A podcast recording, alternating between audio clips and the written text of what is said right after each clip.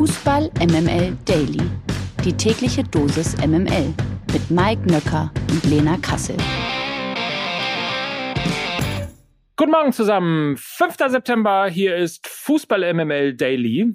Am Montag, wir haben wahnsinnig viel zu besprechen und wir haben vor allen Dingen eine Frau, die euch erklären kann, was ihr am Wochenende eigentlich erlebt habt. Guten Morgen, Lena Kassel. Guten Morgen, Mike Nöcker. Und wir haben einen Mann zu Gast, der so langsam immer weiter die Karriereleiter bergauf krabbelt. Du warst beim Superbloom Festival in München.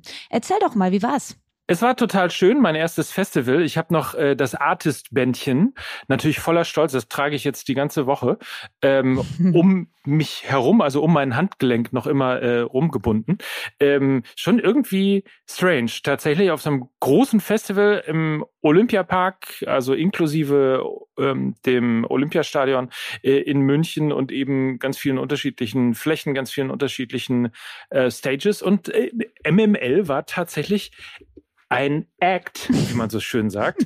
äh, und wie immer, man, wir, wir, wann immer wir ja auf der Bühne stehen, wir treffen immer auf äh, wahnsinnig nettes Publikum, auf Menschen, ähm, die sich freuen, uns zu sehen. Wir freuen uns, die zu sehen und so. Also es war genauso wieder so ein bisschen, es war blumig, es war sonnig, es war schön, die Leute waren fröhlich, die Welt so, wie sie sein sollte dann freue ich mich ja, dass du dennoch zurück äh, in diesen kleinen, süßen Podcast gefunden hast und dich noch mit mir abgibst. Äh, da kann ich mich ja sehr glücklich schätzen und deshalb Absolut. können wir dann auch äh, zu unserem Kerngeschäft wiederkommen, nämlich hierzu. 100% Lena. Guten Morgen, Mike und Happy Monday. Präsentiert von Lena Kassel. So, dann fangen wir mal an. Bayer Leverkusen gegen den SC Freiburg. Der Sportclub ist man höre und staune und sage und schreibe, nach dem äh, fünften Spieltag Tabellenführer der Bundesliga, und das ist jetzt erst zum zweiten Mal in der Historie, und äh, dementsprechend gibt es, kann man jetzt auch schon sagen, einen eher schlimmeren Start, äh, und zwar in Leverkusen. Schlimmer Start, warum nicht mal Leverkusen? Genauso ist es. immerhin es gibt eine gute Nachricht, nämlich Colin Hodson-Odoi, der kommt in der 60. Minute und fünf Minuten später legt er gleich mal einen Treffer aus. Also es kann auf jeden Fall ein guter Transfer gewesen sein. Dennoch ähm, muss man ja jetzt fragen, ähm, hat der Sportclub das Zeug, die schon letzte Supersaison noch einmal zu toppen? Ich bin ja ein bisschen kritisch gewesen ähm, zu Beginn dieser Saison, weil man hat sich natürlich in der Offensive sehr, sehr gut verstärkt und auch endlich ähm, ja so ein bisschen die Schwachstellen ausgemerzt. Das Tempo hat gefehlt im letzten Drittel. Das haben sie jetzt mit Ritz Doan ähm, auf jeden Fall wieder in die Startelf bekommen. Dann haben sie mit Gregoritsch endlich einen Knipser, äh, so einen klassischen Stürmer, der ja Lukas Höhler in der vergangenen Saison nicht so wirklich war, sondern es war eher der erste Angreifer. Man konnte jetzt nicht äh, davon ausgehen, dass er ja so sieben plus oder acht bis zehn plus Tore macht.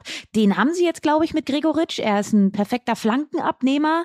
Ist ja dann auch schon ein flankenlastiges Spiel, was die Freiburger da ähm, nach vorne fabrizieren. Und Nichtsdestotrotz, wenn ich jetzt auf die nächste oder diese Woche blicke, am Donnerstag spielen sie ihr erstes Spiel in der Europa League gegen Karabakh. Ich hoffe, ich habe das jetzt richtig ausgesprochen, ich weiß es nicht, ähm, gegen Karabakh. Und ähm, da kommen wir dann eben schon zu den ja kleinen Bauchgrummeln, was ich habe, gerade wenn ich das defensiv zentrale Mittelfeld von Freiburg anschaue. Da hat sich diese Doppelsechs äh, hervorragend gefunden mit äh, Chico Höfler und Maximilian Eggestein. Wenn die beiden dann aber irgendwie ausfallen würden, dann ist das in der Zentrale sehr, sehr dünn. Dann hat man noch da so ein Janik Keitel, ein Eigengewächs und äh, vielleicht dann auch noch ein anderes Eigengewächs, aber das ist natürlich nicht das alleroberste Regal und es wird jetzt spannend werden, wie sie mit dieser Dreifachbelastung zurechtkommen. Und ich weiß, es ist immer viel beschrien, diese Dreifachbelastung. Ich habe aber im Gefühl, dass es beim SC Freiburg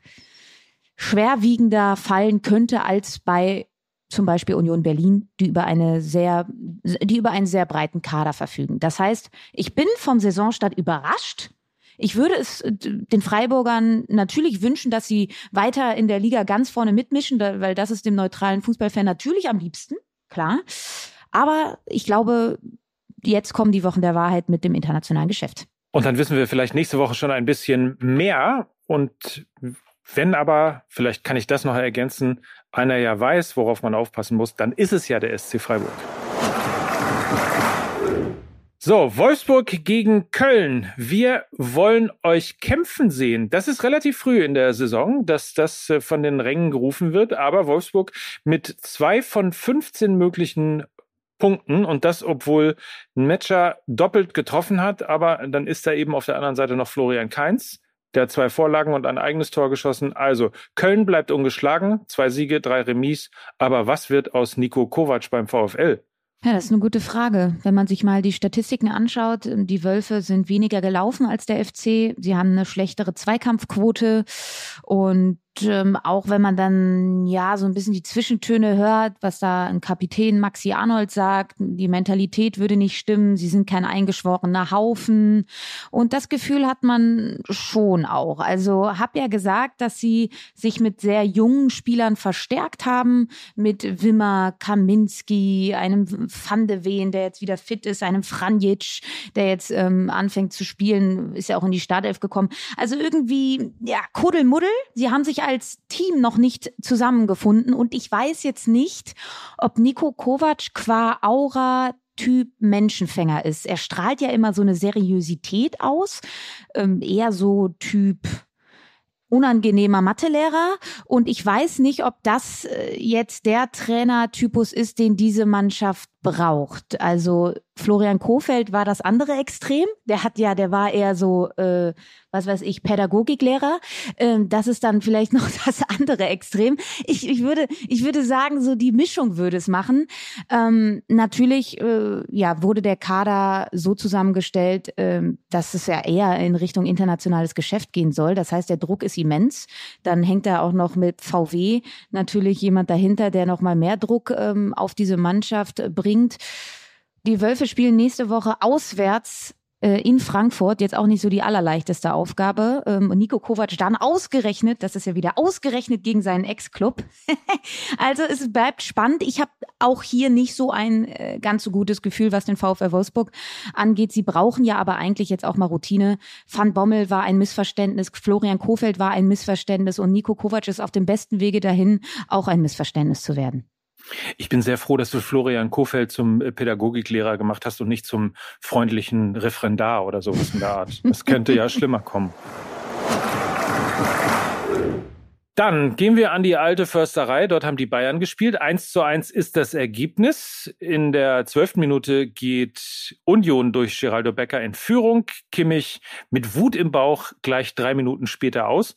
Und äh, ansonsten bleiben die Köpernicker weiter ungeschlagen, bestehen auch gegen den FC Bayern und haben seit März nicht mehr vor eigenem Hause in der Bundesliga verloren beziehungsweise sie haben überhaupt nicht seit März äh, verloren. Sie haben zu Hause sogar seit Februar nicht mehr verloren. Also ähm, das ist sehr beeindruckend, die Serie, die Union Berlin dahin gelegt hat. Und die Bayern haben jetzt äh, zwei sieglose Spiele in Folge und sind nur noch Dritter. So, Lena, also erstens äh, wird die Meisterschaft nochmal spannend. Vielleicht, eventuell. Ich weiß ja nicht. Und zweitens, kann Union den Bayern wirklich gefährlich werden? Also so auf, auf lange Sicht? Hm. Hm. hm. Nee. Also da, das, das ist mir ein bisschen zu weit gegriffen. Aber ja, ist ja auch erst der fünfte Spiel. Ja, erstmal das. Und ähm, schon aber beeindruckend, ne? Die alte Försterei, neue Anfield so ein bisschen. Ein Stadion, was Spiele gewinnen kann, ein, ein Stadion, was diese Mannschaft trägt und äh, sehr, sehr gute Arbeit, die da geleistet wird. Mich erinnert immer ein bisschen an Atletico Madrid, die ja aber auch schon mal die Meisterschaft geholt haben, weil sie ähm, eine einzige DNA verfolgt haben, einen unwahrscheinlich akribischen Trainer an der Seitenlinie hatten, den, also das muss man alles nicht gut finden. Also ich finde den Union Fußballstil jetzt auch nicht, ähm, sage ich mal, meinem Naturell entsprechend. Der, diejenige, die eben auf schön, den schönen Fußball steht, irgendwie, das ist es nicht, aber es ist wahnsinnig erfolgreich. Ähm, ich glaube aber, äh, dass das auf lange Sicht jetzt den Bayern natürlich nicht gefährlich werden kann. Aber sie werden weiterhin ihre gute Rolle spielen. Sie werden vermutlich auch wieder das europäische Geschäft erreichen. Sie machen Spaß. Sie stehen für so den echten alten Fußball noch. Also so be it. Ähm, ich bin da überhaupt gar nicht missgünstig unterwegs. Ich würde jetzt aber auch, du hast es angesprochen, Mike, es ist der fünfte Spieltag. Alle mal ein bisschen cool bleiben, ne? Kirche im Dorf lassen. Kirche im Dorf lassen. Aber ja doch spannend, weil wir haben da ja auch darüber gesprochen, dass das Spiel gegen Gladbach der Bayern ein bisschen die Blaupause gewesen sein könnte, wie man eben die Bayern vor Probleme stellt. Und das hat Union Berlin ähm, ja nahtlos weiter fortgeführt, Zentrum dicht gemacht, Bayern auf die Flügel gelenkt. Sie haben wieder ein gutes Spiel gemacht, die Bayern, ja, ähm, hatten eine unwahrscheinliche Wucht nach vorne, aber na, der letzte, der letzte Punch, der letzte Touch hat irgendwie gefehlt. Sie waren, sie haben das Ganze sehr verkompliziert äh, im Strafraum, da noch eine Hacke, da noch ein Pass. Also diese viel beschworene Kaltschnäuzigkeit, ja, die vielleicht ja in der Vergangenheit ein gewisser Robert Lewandowski mitgebracht hatte, die fehlt momentan. Der übrigens äh, wieder getroffen hat, ne? aber das nur am Rande. Eintracht Frankfurt gegen RB Leipzig, das war das Topspiel am Samstag. 4 zu 0 das Ergebnis, eine ordentliche Packung für RB Leipzig. Also quasi überrollt worden sind sie, mehr oder weniger. Damit gewinnt Frankfurt das zweite Spiel in Folge und so ein bisschen wie Leverkusen. Leipzig kommt überhaupt nicht ins Spiel und verliert auch in der Höhe verdient. Aber nicht nur, dass Leipzig in diesem Spiel nicht ins Spiel gekommen ist. Sie, und das meinte ich mit eben ein bisschen wie Leverkusen. Sie kommen auch gar nicht so richtig in diese Saison rein. Hast du das Gefühl, dass Frankfurt so langsam in Fahrt kommt? Aber äh, vor allen Dingen viel wichtiger die Frage, was ist bei RB los? Mm, also erstmal, die Frankfurter wurden halt defensiv nicht gefordert. RB hatte vier Torschüsse.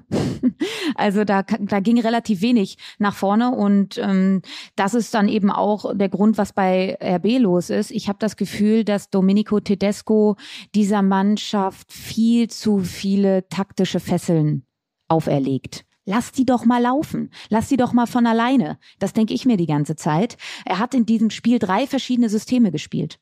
Da denke ich mir, ja gut, das wird halt ein bisschen schwierig, wenn du solche Freigeister in deinem Team hast, wie ein Kunku, wie ein Timo Werner auch, wie ein Olmo, die über eine technische Variabilität kommen. Ähm, also Tedesco wirkt extrem verkopft, verbissen und das äh, tut diesem Kader nicht gut, das merkt man.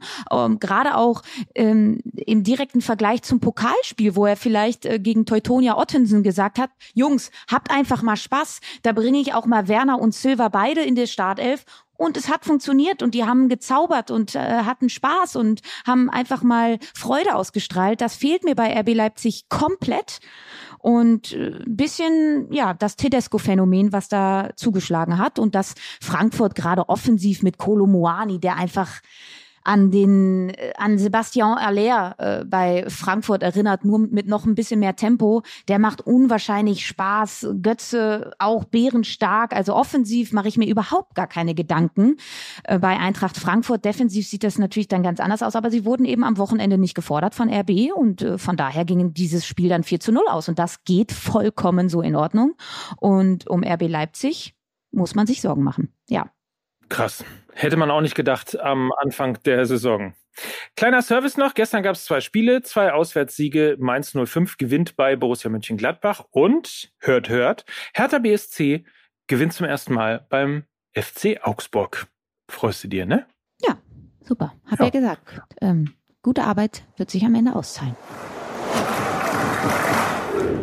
Vielleicht ganz kurz der Blick noch auf die zweite Liga. Hannover 96 gewinnt bei Hansa Rostock 1 zu 0. Darmstadt und Bielefeld teilen die Punkte mit 1 zu 1 und Sandhausen und der erste FC Kaiserslautern ebenfalls mit 0 zu 0. Pokalgesetze.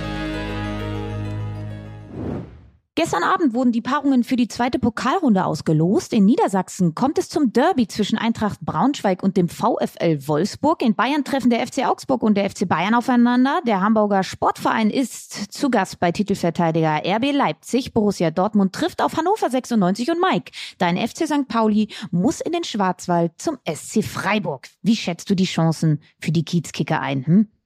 so, so mäßig, sagen wir mal. Aber es ist insofern ganz witzig, weil wir haben ja die äh, ausgerechnet Auslosewochen. Wir hatten ja ausgerechnet Haaland gegen Dortmund, wir hatten ausgerechnet Lewandowski gegen äh, den FC Bayern und wir haben ausgerechnet Daniel Kofi-Kire äh, gegen den FC St. Pauli. Der ist nämlich nach Freiburg gewechselt. Äh, insofern auch da ein äh, Wiedersehen mit ähm, diesem fantastischen Spieler. Leider nicht am Millantor. Das wäre dann vielleicht noch die Möglichkeit gewesen, da ein bisschen äh, vielleicht auch Chancen zu haben gegen den SC Freiburg. Ansonsten ähm, wir haben es ja gesehen, wie die gerade spielen. Das ist definitiv dann ein Klassenunterschied und es sollte mit dem Teufel zugehen, wenn ähm, da für den FC St. Pauli was zu holen ist. Schade eigentlich, hätte gerne nochmal äh, Pokal auch am Millantor gespielt, aber wird nichts draus. Verlierer des Tages. Das ist zum Beginn dieser Woche leider der Ex-Stuttgarter Sascha Kalajdzic. Wenige Tage nach seinem 18 Millionen Transfer vom VfB Stuttgart hat sich der 25 Jahre alte Stürmer bei seinem Debüt für Wolverhampton Wanderers am Knie verletzt. Wie die Wolves einen Tag nach dem 1 zu 0 gegen Southampton mitteilten, ist das vordere Kreuzband betroffen. Heute soll ein Kniespezialist Genauigkeit über die Schwere der Verletzung herstellen. Wir wünschen natürlich das Allerbeste. Was für eine grauenvolle Geschichte. Die Ohrfeige. Die verteilt Köln-Stürmer Sebastian Andersson an seinen Arbeitgeber. Der Schwede ließ sich direkt nach Schließung des Transferfensters einer Knie-OP unterziehen und wird damit voraussichtlich in diesem Jahr kein Fußballspiel mehr bestreiten können. In einem Interview mit der schwedischen Medienplattform Football Football-Skandalen erklärte der 31-Jährige, warum er sich für eine Knie-OP und gegen einen Wechsel entschied, den ihm der FC ja nahegelegt hatte. Außerdem erzählte Andersson, die Kölner Teamärzte schon von Beginn an von seiner Verletzung wussten, ihm aber mitteilten, dass ein Eingriff nicht notwendig wäre. Im Rahmen eines möglichen Wechsels nach Brøndby wurde er dann aber in Dänemark darauf hingewiesen, dass genau das schon längst überfällig sei. Ein Wechsel nach Brøndby sei vor allem auch daran gescheitert. Das ist, das klingt nicht so gut, ne? Nicht so richtig gut. Ähm, was aber gut äh, klingt, wir haben ja gerade schon Hertha angesprochen, ist natürlich eine fantastische Nachricht und ähm, was für eine tolle Geschichte, mal wieder, die der Fußball schreibt. Marco Richter erzielt gestern sein erstes Tor nach der Krebserkrankung. Das 2 zu 0 war es für Hertha, sicherte den ersten Saisonsieg und ähm, da waren natürlich Emotionen pur im Spiel. Insofern der Fußball und seine Geschichten. Ja, vor allen Dingen, weil es ausgerechnet gegen seinen Ex-Club ja auch ging, ne? Also auch das, noch. auch das noch on top. Ja, ich würde auch sagen, wir starten lieber mit positive Vibes in diese neue Woche. Ähm, mhm. Und das tun wir äh, in dem Fall genau mit so einer Nachricht. Und genau. wünschen euch. Wünschen euch einen schönen Tag. Genau so. Und hören uns morgen wieder. Auch das tun wir. Richtig. Mike Nöcker. Und Lena Kassel für Fußball MML. Tschüss. Tschüss. Ich bin immer ein, Pod, ein bodenständiger Podcaster geblieben. Ein Volkspodcaster.